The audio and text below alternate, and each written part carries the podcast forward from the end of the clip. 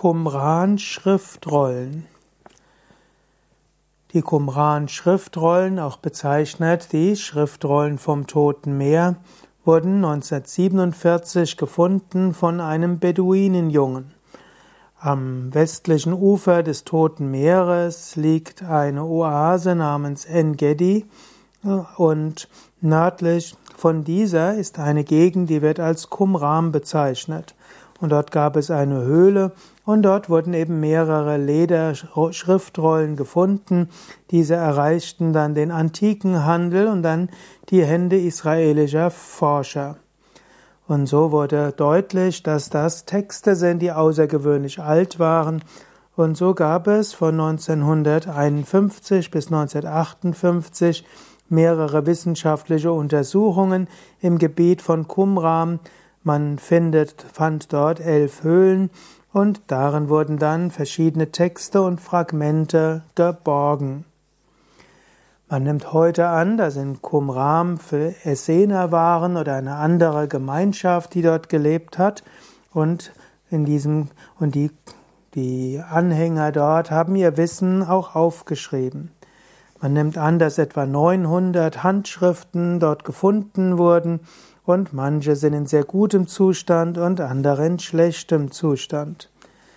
Und die Qumran-Schriftrollen haben verschiedene, man kann sagen, verschiedene ja, Themen. Zum einen gibt es dort biblische Texte. Es gibt zum einen solche, die mit dem Alten Testament in Bezug stehen. Also manche der Texte des, der jüdischen Bibel sind dort. Dann gibt es einige sogenannte Apokryphen und dann gibt es auch einige nicht biblische Schriften. Inwieweit die Qumran-Schriftrollen so sind, dass sie die Bibel in Frage stellen, wird unterschiedlich diskutiert.